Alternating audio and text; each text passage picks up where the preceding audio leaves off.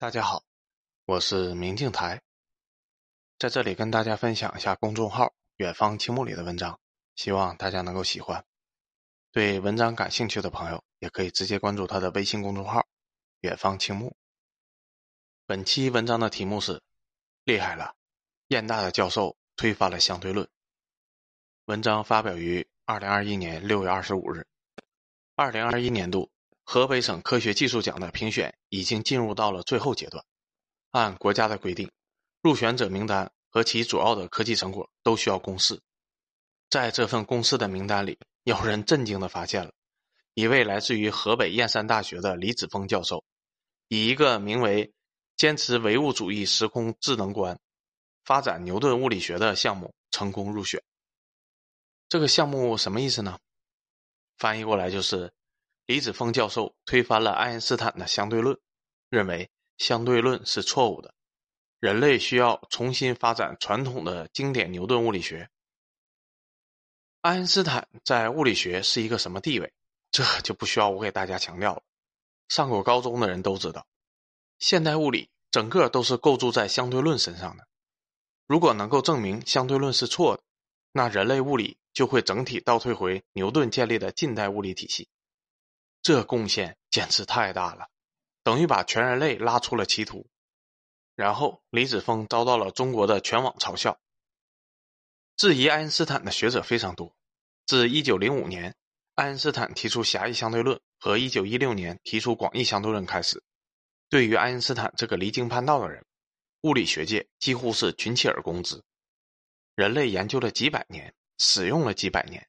并用之建立起的工业社会的牛顿经典物理学是错的，这简直太荒谬了。如果牛顿物理学是错的，那爱因斯坦你乘坐的轮船、火车是怎么造出来的？还有那啥，时间可以变快或者变慢的理论，一听就是歪理邪说，那都是啥玩意儿？当时全球几乎所有的物理学家都从各个角度去全方位的质疑相对论。试图找出相对论的一点点的漏洞。真理越辩越明，越多的人质疑相对论，质疑失败后越能证明相对论的正确。在低速状态下，牛顿物理学和相对论都是正确的；但是在高速状态下，牛顿物理学是错的，只有相对论是正确的。所以证明相对论其实很困难，因为人类整体还是在低速的状态下运转的。但经历了半个世纪的质疑和各种精妙的实验之后，人类几乎所有的物理学家都服了。但李子峰教授是个例外，他不服。不服就不服吧，科学的精髓就在于质疑。爱因斯坦当初也是因为质疑牛顿才发明出的相对论。任何人都有权利质疑，质疑学术权威的行为应该是被鼓励的，而不是被嘲笑。否则，人类科学永远不会进步。那为啥群众要嘲笑李子峰教授呢？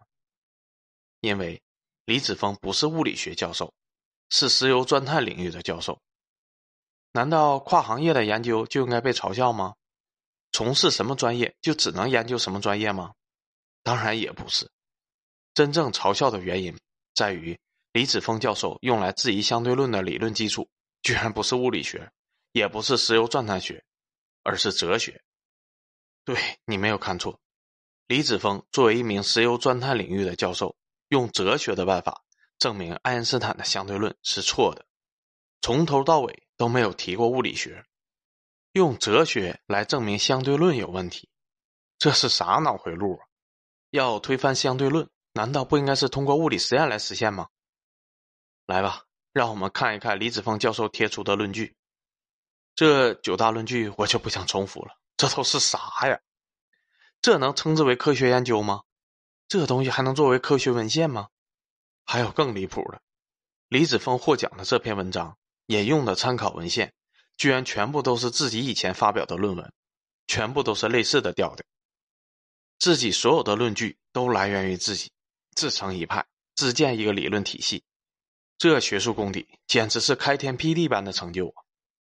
首先，我不明白参考文献里列举的这么多所谓的论文。当初是怎么发表出来的？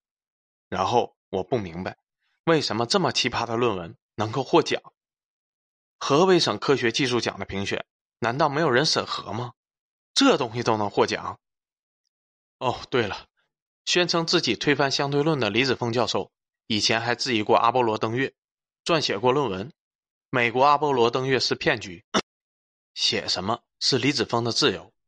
但是这么离谱的东西，居然能当成一篇严肃的科学论文来发表，这就有点荒谬了。如果不是前面的格式长得很像学术论文，我还以为这东西是故事会呢。以推翻相对论为人生目标的人不止李子峰一个，而是有很多很多人这么搞，被人统称为民科。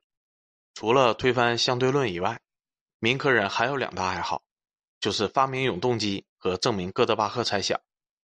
为什么民科人喜欢证明哥德巴赫猜想呢？因为看起来很简单呢，在自己的理解范围之内，不就是证明一加一等于二吗？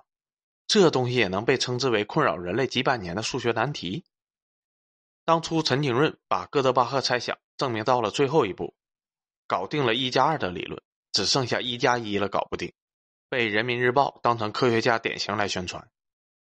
陈景润初中学历能成为大科学家，我觉得我也可以。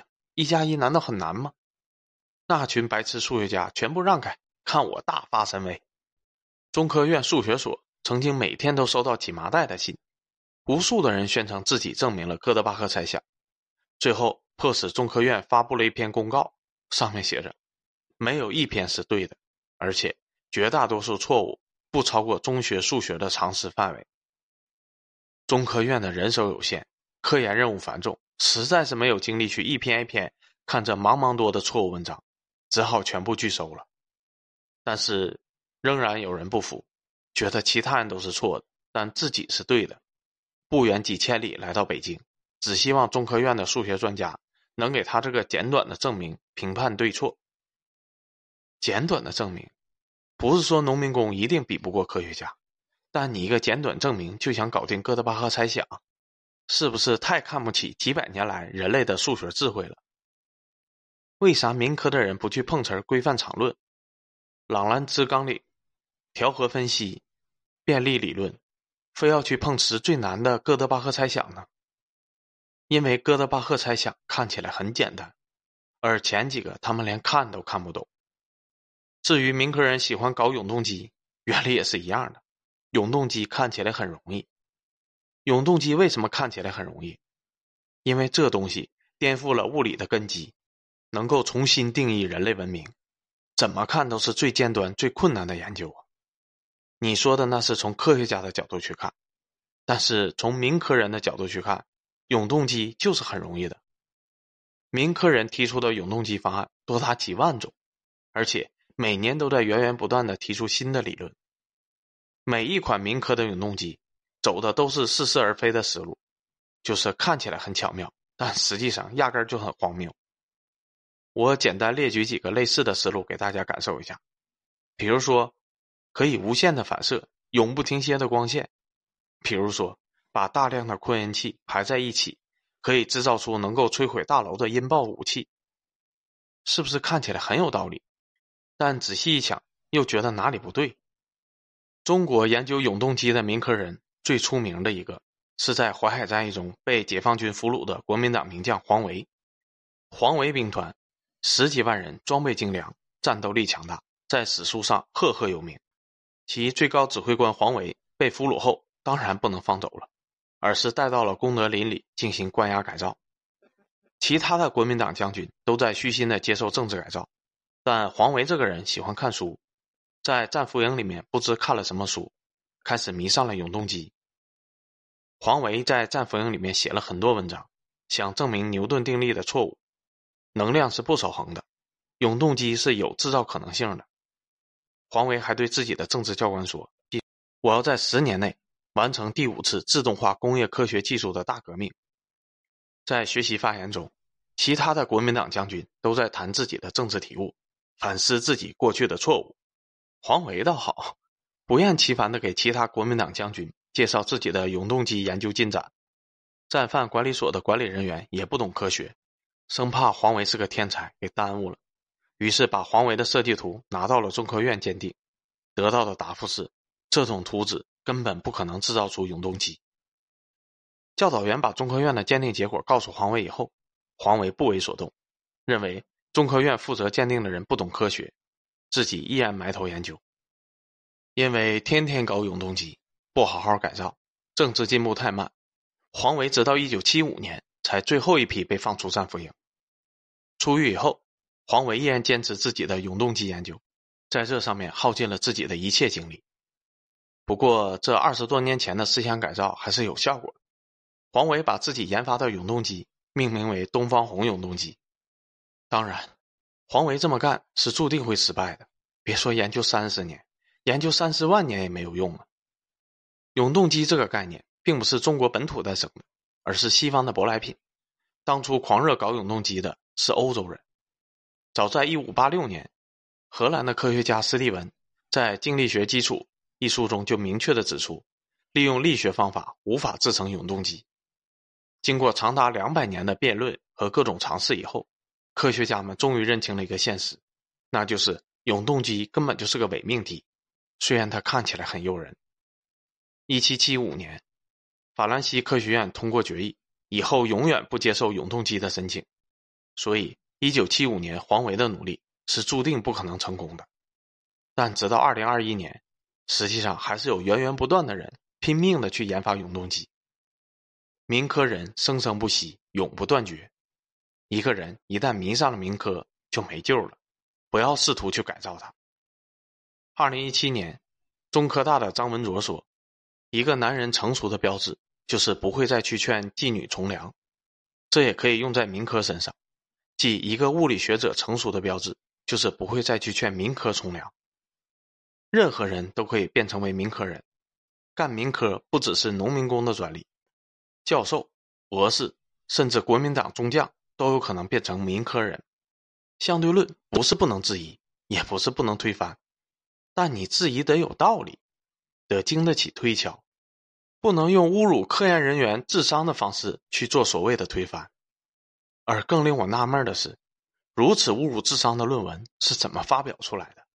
甚至能够入选河北省科学技术奖，都已经进入到公示环节了。中国的论文审核流程和科学奖的评选流程是不是有点问题？当你发现一个离子峰，不用怀疑。至少一千个李子峰正在你看不见的大学角落里疯狂的开着 party。文章到这里就结束了，感谢作者的分享，我们下期再见。